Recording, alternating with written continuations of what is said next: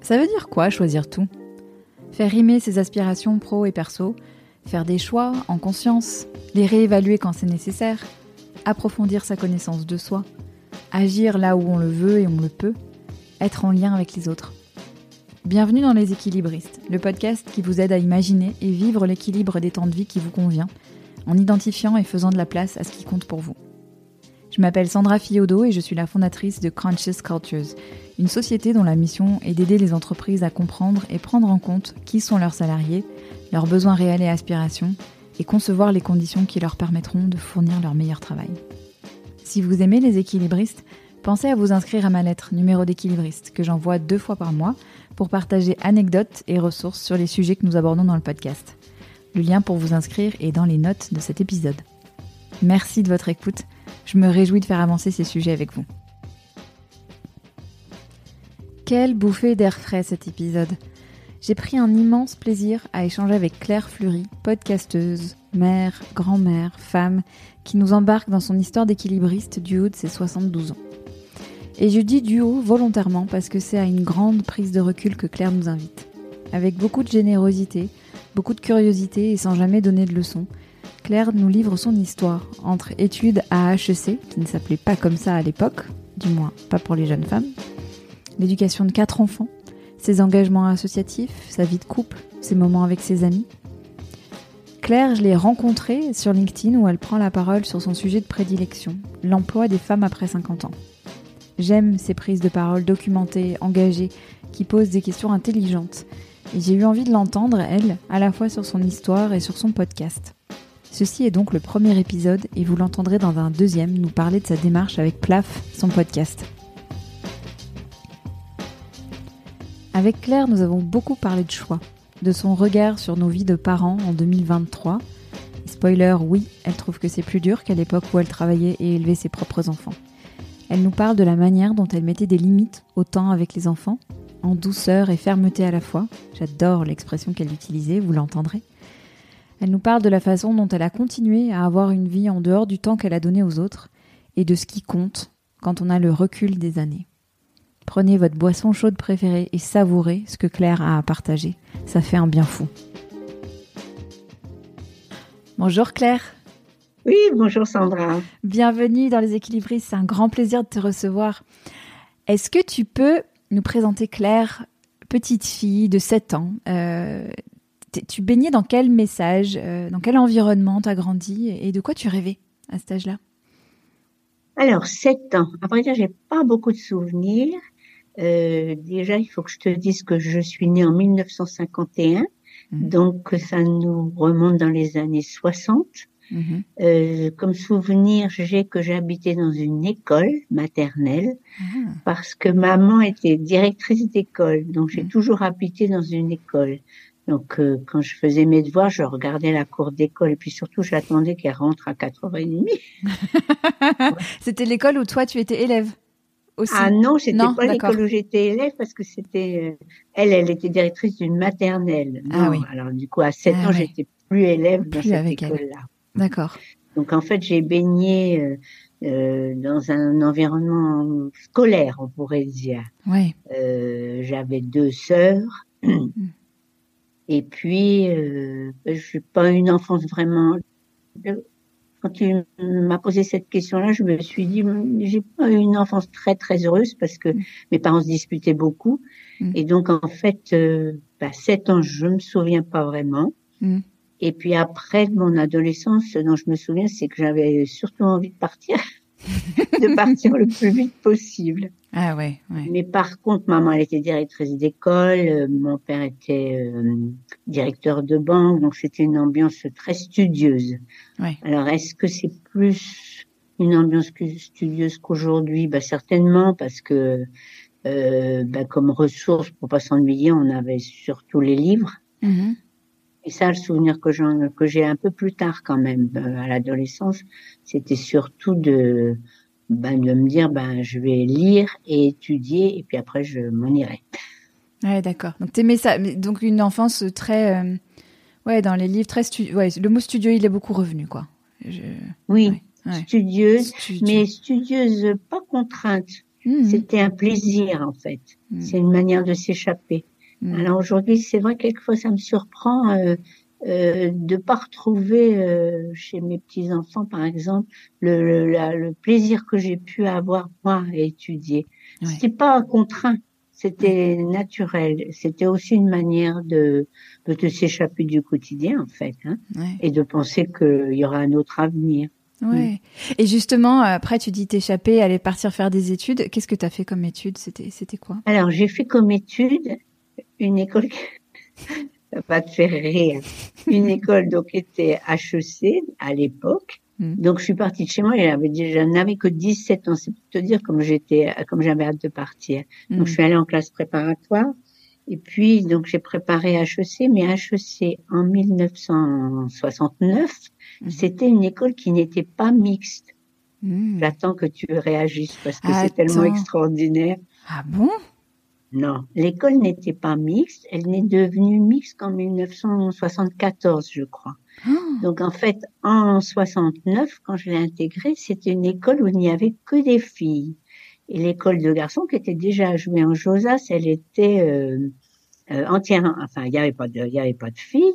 Mmh. Et il, il fallait pas mélanger euh, les torchons et les serviettes, je dirais, parce que nous, on était considérés comme une école de secrétaires euh, améliorée.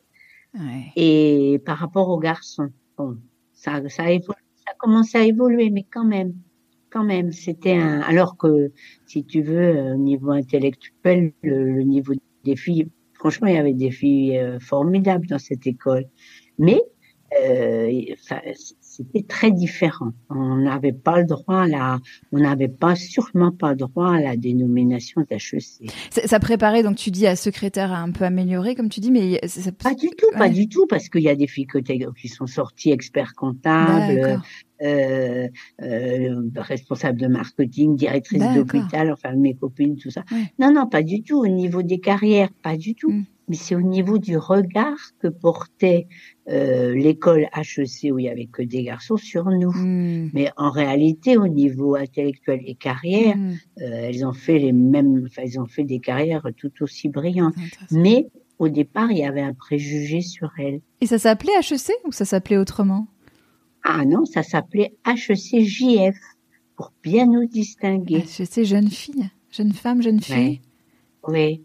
Du coup, alors l'école, il y avait, on était une centaine, oui, une centaine de filles. J'en ai très bons souvenirs, hein, parce que en réalité, euh, c'était des, bon, on avait 20 ans, c'était bien agréable aussi. Hein. Ouais. Mais c'est pour expliquer le contexte de l'époque ouais. qui paraît aujourd'hui euh, impensable. Ouais, c'est certain. C'est certain. Et alors toi, qu'est-ce que as, ça a été quoi le début de ta carrière? Alors après, euh, donc moi j'étais, euh, quand j'ai réfléchi, je trouve que j'étais assez euh, respectueuse. Euh, je peux pas dire que c'est un problème de génération parce que donc on était trois à la maison. J'avais une de mes sœurs qui était très révoltée, mais moi j'étais la plus jeune et je faisais à peu près ce qu'on me disait. J'étais plus respectueuse. Donc en fait, le choix de l'école, c'était mon père qui l'avait imposé. Le choix de la carrière aussi. Donc en mmh. fait, après, je suis rentrée. J'ai fait une carrière dans une banque. Où mmh. j'ai, alors c'était plus agréable qu'aujourd'hui parce qu'on changeait de métier. Et puis mmh. on y reviendra. On travaillait moins qu'aujourd'hui. On changeait de métier, tu vois. On pouvait dire, euh, tiens, aujourd'hui je fais de la finance. Bon, euh, je faisais de la finance au début. Après, j'ai fait de la direction d'agence. On changeait beaucoup de métiers. J'ai fait de la, des ressources humaines. C'était plus ouais. agréable, moins spécialisé, comme c'était moins. Je dirais aujourd'hui, si tu travailles sur euh, un produit financier, il ben, faut que tu sois spécialisé. Et puis, t'en ouais. sors pas. Mais à, mais à l'époque, euh, ben, on disait, oh, ben, il y a un poste à la DRH, euh, ben, tu pourrais y aller. Enfin, c'était beaucoup plus souple, en fait. Voilà, donc. Et il y avait beaucoup de femmes? il y avait beaucoup de femmes cadres, tu veux dire, en femme, mmh. en cadre, tu veux dire. Mmh. La profession euh, bancaire est féminisée, alors en femme mmh. cadre. Euh, écoute, ça c'est une réflexion que je me suis jamais faite de me dire ouais. j'ai eu, c'était plus compliqué pour moi parce que j'étais une femme. Non, je me suis pas fait cette ouais. réflexion à ce moment-là. Okay. Euh, non, c'est une profession qui n'était pas hum, je pense pas que c'était une, une profession où il y avait beaucoup de femmes en fait. Et mm. pas, je, trouve pas qu'il y avait plus de difficultés. On était une D'accord. Et donc tu commences cette carrière dans la banque. Tu apprécies, tu aimes ça? Ouais. Oh. Est-ce que j'ai aimé ça? Euh, Pas vraiment. J'ai, je dirais que j'ai plutôt euh, euh, fixé ma vie sur d'autres objectifs. Bon, j'ai eu quatre enfants, alors du coup ça quand même ça m'a occupé là dans cette période-là. J'avais de très bons amis à la banque, donc c'était bien agréable. Euh, hmm. J'ai pas toutes ces années-là, je n'ai c'était pas des années où j'étais focalisée sur une, sur ma carrière. Hmm. Et en fait, j'ai arrêté, j'ai arrêté rapidement parce qu'il nous est arrivé quelque chose d'assez dramatique dans, dans ma famille. Donc, en fait, j'ai travaillé, je n'ai travaillé professionnellement que jusqu'à 48 euh, ans. Parce que j'ai été mhm. obligée de prendre en charge des, des enfants de ma sœur qui étaient décédés. Donc, en fait, euh, euh, il commençait à déjà à y avoir des restructurations dans le secteur bancaire et on mhm. pouvait partir euh, avec des avantages intéressants. Donc, euh, comme ma situation familiale était assez compliquée, je suis partie. Et donc, en fait, quand tu m'interroges, la partie euh, professionnelle de ma vie n'est pas n'est pas prépondérante. Voilà. Mm. Eh ben, parle-nous de ça. Donc, euh, donc l'arrivée de tes enfants, tu en as eu quatre. Tu disais plus il y a eu après les enfants de ta sœur. Oui. Euh, à quel moment ils sont arrivés tes enfants? Ben, euh, écoute, j'ai dû commencer. J'ai commencé à travailler tôt quand même. J'ai commencé à travailler peut-être à 21 ans, 22 ans. Et puis j'ai eu ma première fille, j'avais 28 ans. Et puis comme ils sont quatre, en fait, le, dernier, je l'ai eu à 40 ans. Alors mhm. donc ils ont 12 ans d'écart. Et puis, qu'est-ce que tu m'as demandé d'autre? Et puis, donc mes neveux. Alors mes neveux, je me suis surtout occupée d'une nièce à partir euh, qui avait 13 ans, qui et, et puis euh, ben voilà. Et c'est vrai que ça a quand même été plutôt. Euh, tu m'avais, tu me posais aussi comme question, qu'est-ce que, quels ont été tes choix? Alors, hmm. est-ce que c'est des choix qui m'ont été imposés? Ben, pour ceux de mes enfants, pas vraiment pour, mm. pour ceux de ma nièce, sûrement. Mm. Et puis, pour, pour, mes enfants, je l'ai pas ressenti de cette manière-là. Maintenant, avec le recul, je, évidemment, je me dis bon, bah, c'est des choix euh, qui existent encore manifestement tellement encore aujourd'hui. Euh, qui mhm. consiste à se dire ben euh, on sera pas deux à faire carrière donc euh, moi mhm. je veux bien m'occuper d'enfants ça me plaisait de toute façon m'occuper d'enfants ça me plaisait. Et donc je l'ai pas ressenti comme un renoncement ni comme une mhm. frustration. Mais bien évidemment quand je quand j'y réfléchis je me dis bon j'avais quand même fait HEC j'aurais peut-être pu avoir une carrière plus importante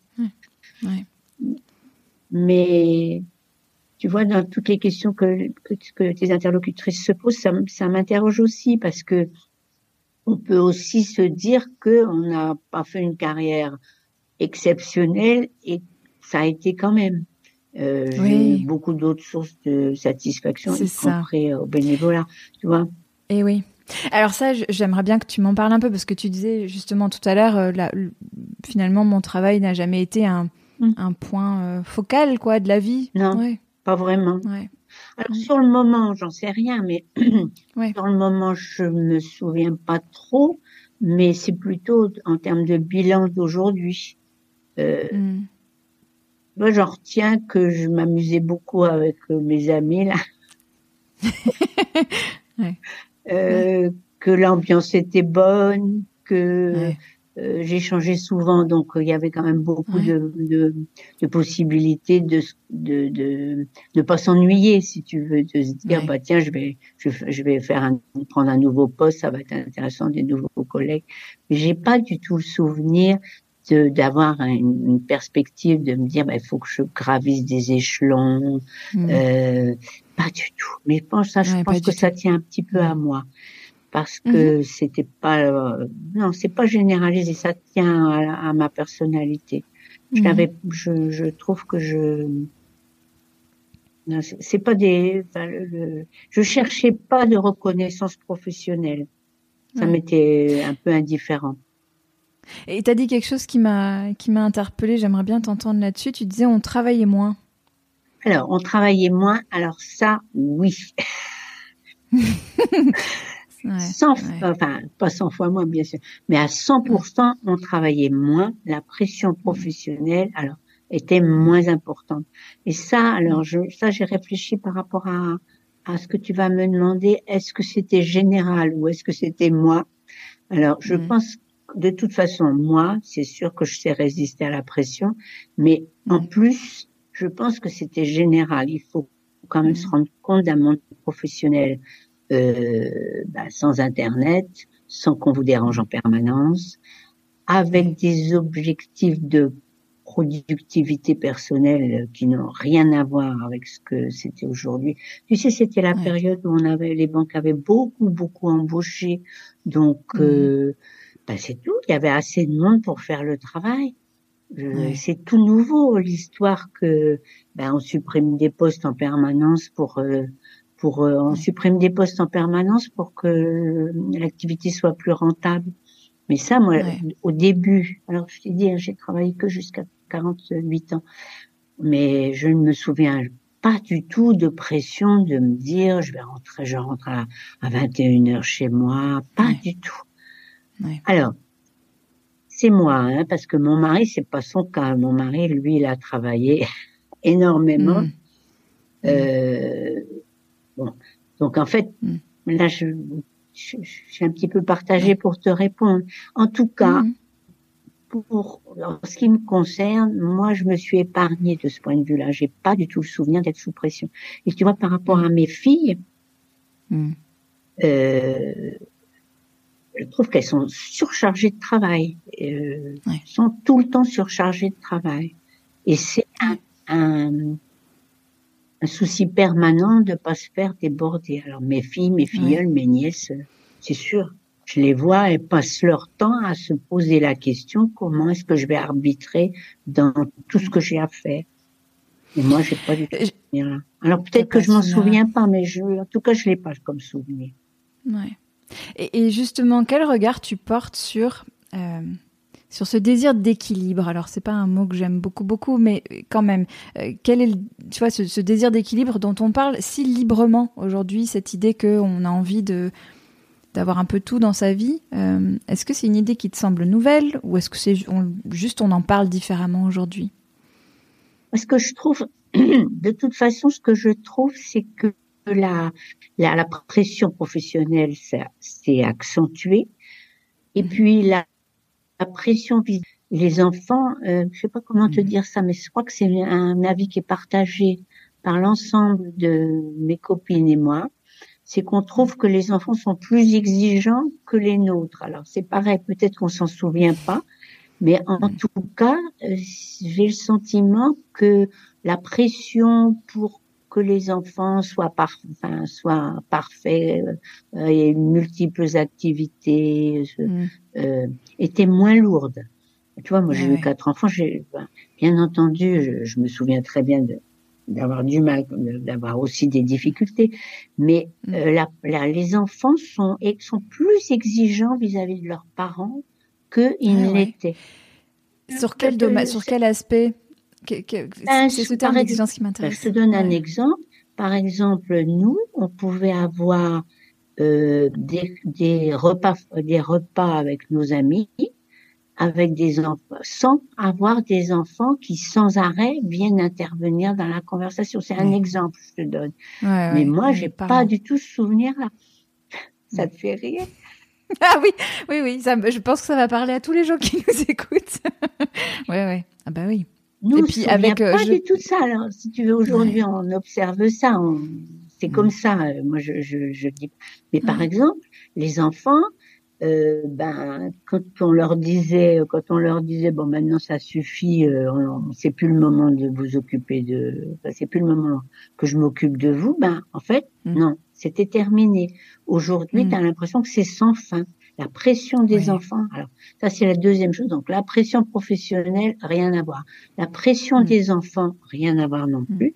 Et puis il y a une troisième chose qui est quand même un changement fondamental, qui est quand même que il y a beaucoup de couples séparés et ça, aggrave beaucoup beaucoup la situation eh ben, ah et bah des pères et des mères d'ailleurs s'ils mmh. sont mmh. partagés. Donc tu vois mmh. ça ça fait trois domaines qui où les conditions ont terriblement changé.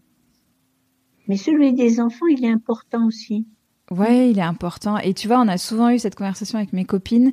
Je, pense, je pense à une amie en particulier dont euh, les beaux-parents lui disaient toujours ah mais votre génération vous faites que vous plaindre de euh, justement de ces trucs d'équilibre et tout. Euh, nous aussi, on a élevé des enfants en travaillant. Et en, nous, on se dit bah c'était plus dur. Ça, ça, nous semble plus dur aujourd'hui que ça ne l'était. Tu partages ce constat-là? Ouais. Oui, absolument. Mm. Moi, je dis ça, j'ai des fêtes, enfin, c'est une réflexion que je me fais tout le temps parce que je, quand je vois, je me dis, je vois, euh, on n'arrive pas à les coucher, alors du coup, je me pose comme question, mais comment comment j'ai fait moi? Et quelquefois, mm. je me dis, oh, c'est parce que tu te souviens pas, t'as oublié. Mais en mm. même temps, non, c'est pas tout à fait vrai parce que par exemple, quand je partais en vacances, quand on partait en vacances, bon, j'avais peut-être deux enfants déjà. Et ben, je disais toujours à une copine, bah, tiens, j'emmène les tiens. Donc, faut mm. croire que j'étais pas débordée, parce que si j'avais été débordée, je m'en serais pas rajouté un ou deux. Mais non, non, je t'assure, je pense que, en fait, euh, bon, alors, est-ce que j'étais plus expéditive? Sûrement. je pense que j'étais quand même plus expéditive. Oui, ça c'est mm. sûr. Euh, mais aussi, c'est les enfants. Ben, je fais aucun reproche. Moi, je dis pas, je dis pas, oh, mm. ben, je dis pas c'était mieux avant. Je t'explique la mm. vie. Tu me demandes comment, comment je l'ai vécu. Mais je, j'ai pas du tout, et pourtant j'ai eu quatre enfants. J'ai pas eu le sentiment que j'étais noyée, noyée avec la pression des enfants il y avait plein de peut-être moins de place pour euh, la négociation, qui est quand même, j'ai l'impression, une composante euh, importante de la vie des parents aujourd'hui.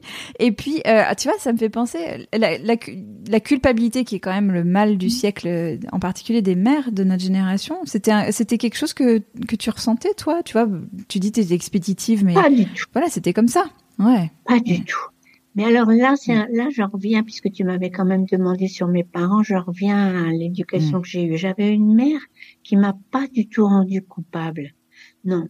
Mm. Et même non, non, je me non, je me sentais pas coupable. Non, je faisais bien. Je j'avais l'impression quand même que je faisais bien. Je ne dis pas que je m'occupais pas de mes ah. enfants. Je m'en suis beaucoup occupée. Non. je m'en suis beaucoup occupée. Mais je me souviens par exemple d'une phrase où je disais maintenant la boutique est fermée. je leur disais ça. Bah C'était petit, je disais, la boutique est fermée. Donc maintenant, la boutique est fermée. C'est fini. Euh, je me suis bien occupée de vous. Maintenant, c'est fini. Or ça, tu vois, j'ai l'impression à observer, euh, à observer ce que je peux observer, que en fait, ça c'est pas possible d'obtenir que de fermer la boutique en disant, bon, je me suis bien occupée de toi. Bon, maintenant, c'est terminé. Donc, tu vas dans ta chambre, tu dors, tu dors pas. Hein, T'es pas obligé de mm. dormir, mais au moins, pour l'instant, moi, c'est c'est plus ton moment. Moi, j'ai aussi besoin d'un moment. Ouais. Mais tu dis deux choses qui me semblent hyper importantes. Euh, tu dis j'avais l'impression de faire du bon travail et, et j'entends bien, euh, c'est pas euh, de l'autocongratulation euh, pompeuse, c'est vraiment juste tu partais du principe que tu faisais bien et je crois que dans ma génération beaucoup partent du principe qu'elles font mal en particulier les mères. Tu vois que par, défaut c'est pas assez ou que qu'elles donnent pas assez, qu'elles font pas assez. Euh, et l'autre chose, c'est ça, c'est se fermer boutique, c'est comment euh, rendre, tu le dis avec énormément de simplicité parce que dans le fond c'est très simple. C'est juste que ben voilà, il y a un temps pour les enfants, il y a un temps pour les parents, il y a un temps pour maman toute seule, mmh. euh, et puis c'est comme ça en mmh. fait. J'aime bien la simplicité avec laquelle tu évoques ça. Tu pourrais me demander ce, ce que eux en pensent? Oui, c'est ce que je me dis. Je me dis, il faudrait presque les avoir au micro. donc, en fait, aujourd'hui, ils ont entre 30 et 43 ans. Donc, euh, tu mm. pourrais leur mm. demander ce qu'ils en pensent. Mm. on fera euh, ça, on fera. Non, mais je ne crois pas qu'ils disent qu'ils ont été euh, délaissés. Pas du tout, pas du tout. Et puis, tu sais, là, enfin, bon, là, c'est à toi, à toi que je vais dire ça, mais c'est vrai que les enfants ont besoin d'avoir des limites. Ça, c'est clair. Et que c'est souvent le manque de limites. Je te donne un exemple. Quand je vois qu'on n'arrive pas à les coucher et qu'ils sont épuisés et mm. que euh, donc ils gâchent la vie de leurs parents euh, et le lendemain ils sont épuisés, mm. je peux, enfin je, mm. je, peux pas m'empêcher de penser que s'ils avaient mieux dormi, la vie de tout le monde serait meilleure, y compris la leur. Voilà. Ouais, y compris la euh, leur. mais raison. je, je, je, enfin, je voudrais pas que tu crois que je veux donner des, c'est pas du tout des conseils. Ah non, ah non, c'est un fait pas. comme ça. Oui, oui. C'est différent. On se, alors, personnellement, je pense que là, le, le, problème des séparations est quand même aussi lourd parce que les mamans qui sont séparées, euh, c'est plus compliqué au moment où tu les récupères de pas de, de fixer des limites. C'est beaucoup plus. Mm. Donc ça, je crois que ça joue beaucoup. T'as raison. Et c'est quand même des cas. Enfin, t'as t'as une famille sur deux qui vit euh, séparée quand même. Donc ça, c'est un gros facteur qui, fait la différence aussi. Mm. Et puis le climat général. Le climat Mm. général, c'est comme ça. Mm. Et alors justement, le couple dans tout ça, dans... Alors moi, moi, alors des fois je me dis quel dinosaure. Donc moi, je suis mariée depuis 45 ans. je suis mariée depuis 45 ans. Alors, je veux dire aussi la place du couple en fait. Hein. Euh, ben, je sais pas trop quoi te dire. Euh, moi, j'ai la chance d'avoir eu un couple euh, qui fonctionnait bien. On était d'accord. On était d'accord sur les enfants, on était d'accord sur les choix principaux. Mm. Euh, on a été solidaires. Alors, je te dis pas qu'il y a jamais eu de problème entre nous, bien entendu. Mais on était, on était d'accord sur les- nos, nos, nos valeurs, nos choix de vie. Euh, Mm. Et donc ça, c'est- c'était important. Une équipe, j'entends, dans ce que tu dis. Type, oui. Ouais, Ouais. Exactement. Ouais. Bon, ça, il y a eu des, c'est pas tout à fait linéaire comme je te le raconte là. Mais, On s'imagine en non, bien 45 sûr ans. que non. Ouais. Mais quand même, même aujourd'hui, ouais, même aujourd'hui, c'est encore le cas. En fait, Mm. on avait le sentiment de pouvoir compter l'un sur l'autre. On peut compter l'un sur l'autre. On, on y reviendra dans la deuxième partie de Oui. cet épisode. Je fais un teaser parce que, parce que t'as un, tu t'as- Oui. tu t'es lancé dans un projet dans lequel il te soutient. Oui, il est appliqué. Absolument. Bon, on, di- on en dira pas plus, on dira dans la deuxième partie Oui. de l'épisode. Hmm. Mais Claire, t'es es une jeune grand-mère euh, et avec des petits-enfants qui ont des âges euh, très variés. Comment t'as endossé ce, ce rôle en plus parmi tous ceux que tu... Alors, Jeune grand-mère, bah, pas tant que ça, parce que ma petite fille la plus, la plus vieille, elle a, elle vient d'avoir 18 ans. Donc, Ouais. je suis pas tellement jeune grand-mère. T'as été grand-mère jeune plutôt, Oui, pardon. j'ai mal formulé. grand-mère assez jeune. Alors, comment je l'ai vécu? Super, bien sûr, vraiment super. Mais je pense que ce que je voudrais aussi dire là-dessus, c'est dire que c'était pas mon genre de, de, de centrer ma vie entière sur mes petits-enfants. Mhm. Euh, donc ça, je trouve que c'est peut-être important à dire parce que Mhm. il y a quand même des, des grands-mères qui euh, focalisent entièrement à 100% sur leurs petits-enfants. Alors ça, je trouve que c'est assez, ça pose quand même des problèmes. Ça pose des Mhm. problèmes parce que là, finalement, le, le temps où le, les petits-enfants ont besoin de leurs grands-parents, euh,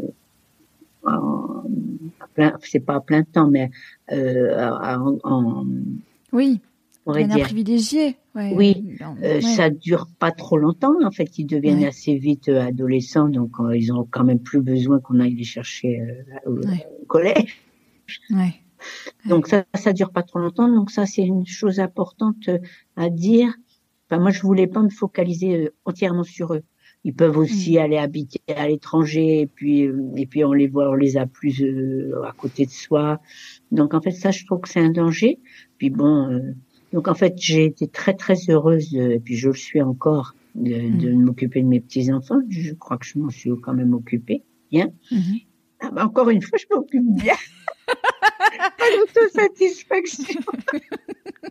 non, mais je me suis occupée. Franchement, j'ai pas de Ouais. regrets et je m'en Mm. occupe encore. Mm.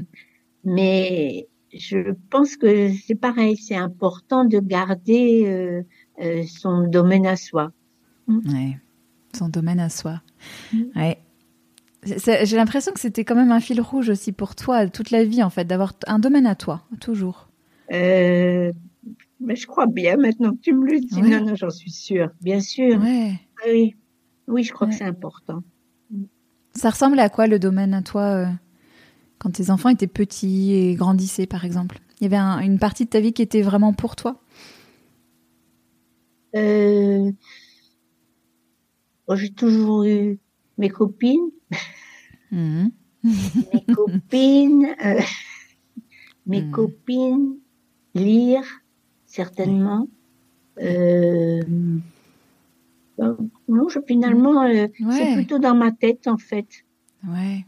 C'est plutôt dans ma tête que j'ai rien fait d'extraordinaire. Euh, mm. euh, non, j'ai rien fait d'extraordinaire. Je me suis, ça m'a quand même pris tout, ce qu'on vient de raconter. Ça m'a pris du temps. Mais dans ma tête, je me suis toujours dit, ben, il faut, faut continuer à, à avoir une vie en dehors de, de en dehors de, du temps qu'on donne aux autres. Ouais, ouais, ouais. Et, et je voudrais parler, tu en as parlé un petit peu tout à l'heure, tu l'as évoqué. Euh, il y a un domaine de vie dont on parle peu dans les questions d'équilibre, mais qui est, qui est important, c'est l'associatif, la communauté. Tu en as parlé tout à l'heure. Quelle place tu lui as accordé? Ben là, j'ai accordé une grande, grande place parce que, comme je mm. t'ai dit, là, j'étais obligée d'arrêter de, de, travailler, que j'avais 48 ans. Donc en fait, je me suis quand même trouvée là à me dire, oula, euh, alors j'avais effectivement des tâches familiales, mais bon, alors, mm. effectivement, j'en mm. À expliquer. Alors qu'est-ce que j'ai fait Alors là, j'ai fait beaucoup, beaucoup, beaucoup d'activités euh, associatives. J'ai accompagné des lycéens qui étaient dans un lycée euh, euh de banlieue. Mm-hmm. Ça, c'était bien. J'ai fait quoi? J'ai fait écrivain public. Alors là, mmh. dans une association qui est à Clichy, euh, euh, là, c'est, on recevait beaucoup de personnes illettrées, on leur faisait leurs papiers, ça j'ai fait. Mmh. Et puis j'ai fait de l'accompagnement euh, de chercheurs d'emploi mmh. euh, pendant une dizaine d'années. Euh, ah oui, alors donc ça c'est intéressant parce que finalement je cherchais ce que je faisais une fois que comment comment, comment je m'occupais, comment j'avais mon domaine euh, particulier. Euh, ben voilà, j'ai fait beaucoup, mm. j'ai fait beaucoup de bénévolat. C'est important le bénévolat parce que c'est enfin pour moi c'était une manière de sortir de mon de mon environnement euh, euh, très proche en fait. Mm. Si par exemple quand je faisais écrivain public, ben en fait tu, tu te rends compte de y a quelqu'un en face de toi qui te raconte son histoire, tu te rends compte qu'on peut vivre, oui, avec 900 euh, euros par mois. Alors, d'un seul coup, tu es déplacé en dehors de ton milieu. Alors, c'est ça que je cherchais là dans le bénévolat. Euh, on peut vivre autrement. Et puis, quand j'ai fait l'accompagnement de lycéens, euh, euh tu as quand même le sentiment d'être utile euh, et d'apporter quelque chose et de rendre de rendre une partie de, de, tout ce que mm. de tout ce dont toi tu as bénéficié. Donc ça, c'est enfin, par rapport à ma période professionnelle où vraiment là de, ce point de vue, mm. j'avais pas vraiment trouvé ma voie là-dedans. Là, la mm. partie la partie bénévolat c'est beaucoup plus intéressant parce que c'est une manière quand même de de, de, de s'intéresser à des à des à tout un monde que, qui est pas le tien en fait. pas le Donc ça, ça m'a beaucoup plu. Oui, l'ouverture. Qu'est-ce que tu aurais envie de dire aux, aux, femmes qui nous écoutent et qui sont en plein dans ces années de tiraillement entre ce qu'on attend d'elles au travail, ce qu'on attend d'elles à la maison? Quel conseil tu pourrais leur donner pour se ficher un peu plus la paix? Ah Oui, ce qui m'a frappé là dans ce que tu as dit, mm. c'est la culpabilité là qui vous qu'on ressent beaucoup. Ça, ça m'a beaucoup frappé. Ah alors, euh, alors, je crois pas que ça soit très utile de dire euh, vous, ça sert à rien de dire oh, vous vous sentez pas coupable. Non, ça, ça, ça sert à rien de le dire, mais c'est quand même c'est ça qui me frappe. Et qui me, que j'avais envie de dire, c'était de dire en fait ça, ça dure pas si longtemps que ça.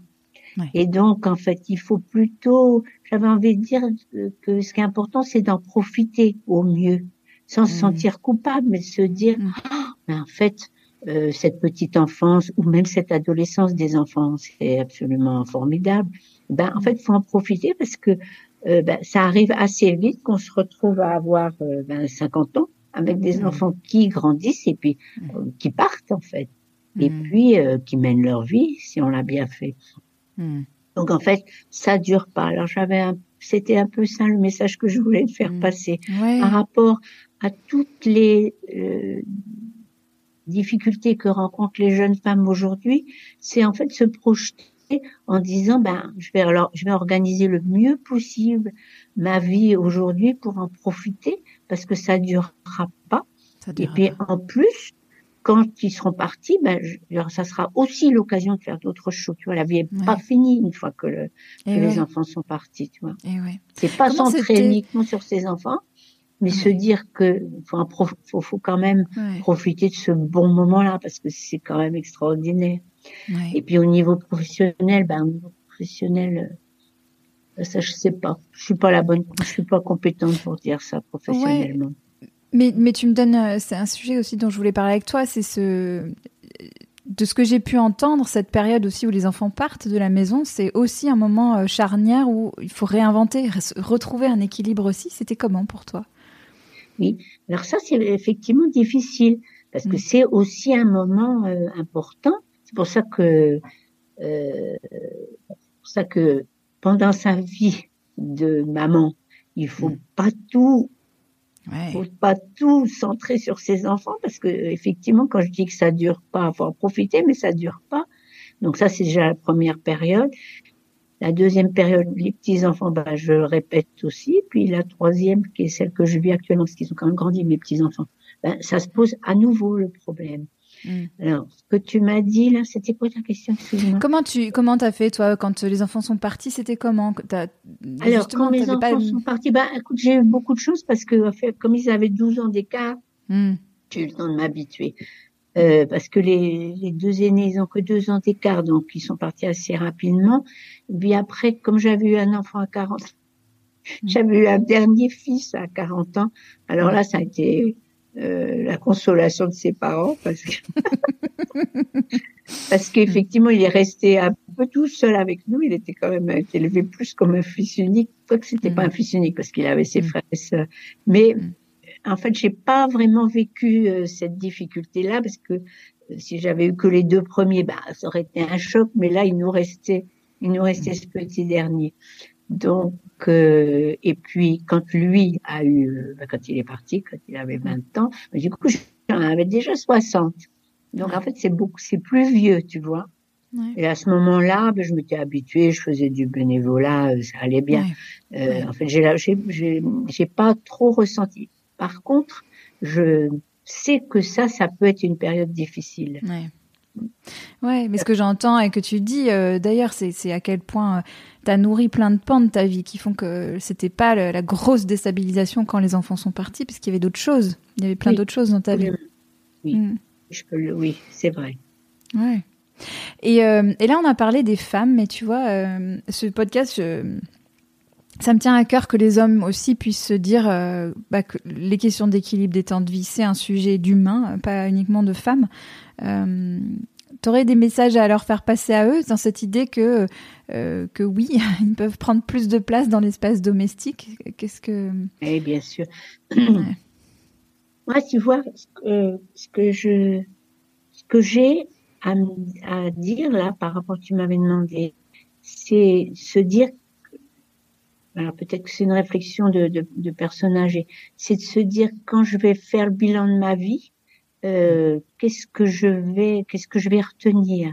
Alors c'est un peu ça, c'est pour les femmes et pour les hommes, et c'est valable. Euh, je crois que ça c'est valable vraiment pour les deux. C'est sûr que je pense, enfin en ce qui me concerne, je vais retenir que j'ai eu que j'ai élevé quatre enfants et j'en suis fière et, mais aussi, c'est ça qu'on va, qu'on va retenir le, le, à la veille de mourir. Ça va mm. pas être de se dire, euh, ben, j'ai gagné plus que mon collègue, j'ai mm. fini mon, le, le, budget, enfin, ce qu'on m'a demandé au niveau budget euh, mm. en, en, en, 2000, en 2023, ben, j'ai réussi mes objectifs. Je crois quand même. Mm. Je crois que c'est ça qu'il faudrait se dire aux hommes aussi. Qu'est-ce qui est important? Qu'est-ce le jour où, le jour où, on pense que la vie va se, terminer, qu'est-ce mm. qui va, qu'est-ce qu'on aura fait, qui, de quoi on va, qui va, qu'on va retenir? Et ça, c'est valable pour les hommes aussi. Parce que je pense pas qu'il y ait un homme qui se dise, oh ben oui, euh, mon patron était, euh, était super, content de moi. non, mais objectivement. Ouais. Ce jour-là, on se dit, enfin, j'imagine pas qu'on puisse se dire ça. Ou alors certains, mais c'est quand même rare. Ouais. Ça, ce que tu dis là, ça fait écho à une étude. Euh, j'ai écouté un podcast il y a pas longtemps qui mentionnait une étude de Harvard qui fait une étude sur plein de sur plusieurs générations de pour comprendre qu'est-ce qui fait une vie heureuse, qu'est-ce qui fait une vie, euh, tu vois. Et, et les, les, regrets en fin de vie, c'était très intéressant. Ils étaient genrés. Il y avait les regrets des hommes qui étaient plutôt de cet ordre-là, de j'ai pas assez euh, nourri mes relations, j'ai pas assez euh, été avec les gens que j'aimais. Et, et, les regrets des femmes, c'était plutôt j'aurais aimé accorder moins d'importance à ce que les autres pensaient de moi. Ah oui, ah c'est intéressant. C'est fou, hein. Ah oui, c'est mm. intéressant. Mais tu vois quand même que le regret des hommes, donc euh, par rapport bah à oui. celui-là, et donc ce qu'il y a à dire aux hommes, c'est ça, c'est de, mm. bien réfléchir. Euh, qu'est-ce qui, euh, qu'est-ce qui mm. fait l'importance dans la vie ouais. Et bien sûr, bien sûr.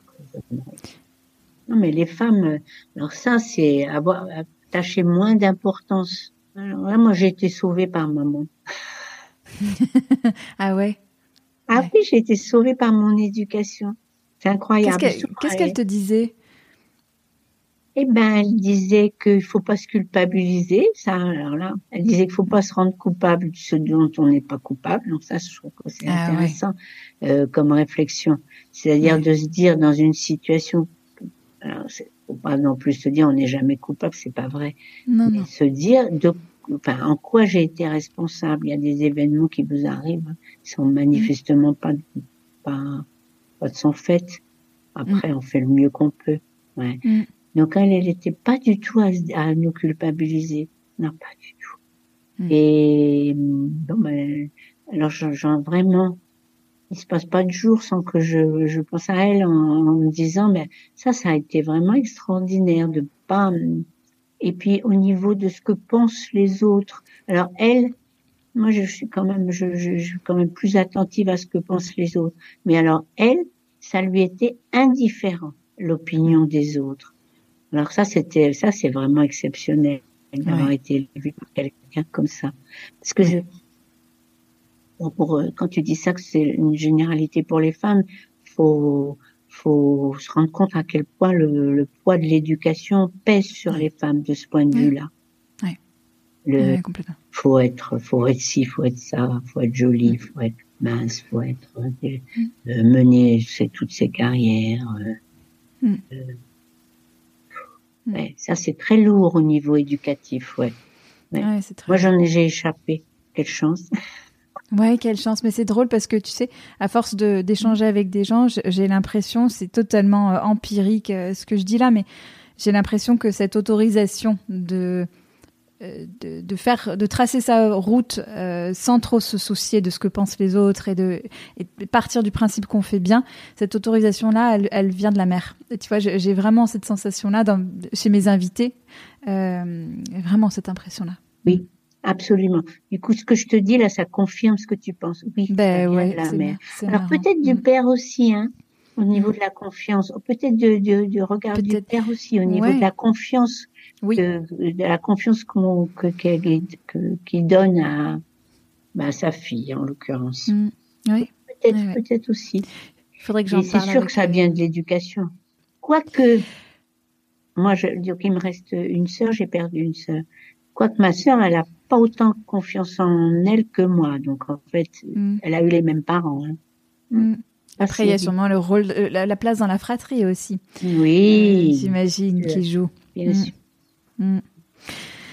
Euh, Claire, de, de, quoi, euh, pour terminer ce premier épisode, euh, de quoi t'es fière?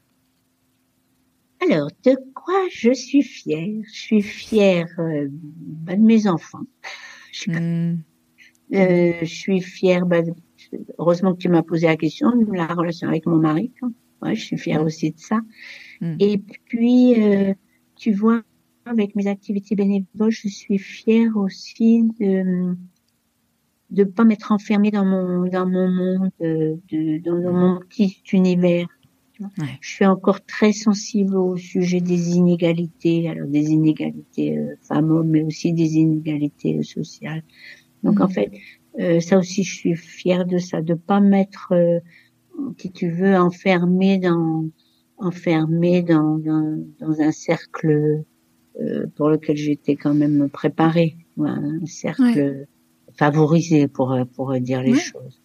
Ouais. J'ai toujours eu le souci de me dire, ben il faut que je, il euh, y, a, y, a, pas que, enfin, c'est une illusion de croire que ce que je vis, les autres le partagent. En fait, j'avais mm. je, je trouve que ça c'est important d'avoir toujours le souci de, de se dire, ben il y a tellement de gens qui n'ont pas les mêmes, euh, les, qui n'ont pas les mêmes privilèges et qui partent avec des handicaps dans la vie. Donc ça c'est important pour moi de me dire, quand tu me dis je suis fière, ben ça, je, trouve que c'est quelque chose dont je suis fière de me dire, bon, je me suis pas trop laissée enfermer. Ouais. Et c'est d'ailleurs une superbe transition vers l'épisode 2 qui paraîtra la semaine prochaine. On va parler de la manière dont tu fais vivre aussi cet intérêt pour les autres. Alors Claire, je te dis un grand merci pour cette première partie d'épisode et, on se retrouve pour la deuxième partie euh, très vite. Merci beaucoup Claire. Ah ben, merci Sandra, ça m'a fait très plaisir d'évoquer euh, toute cette vie. moi, ça m'a fait très plaisir de t'entendre. À très vite.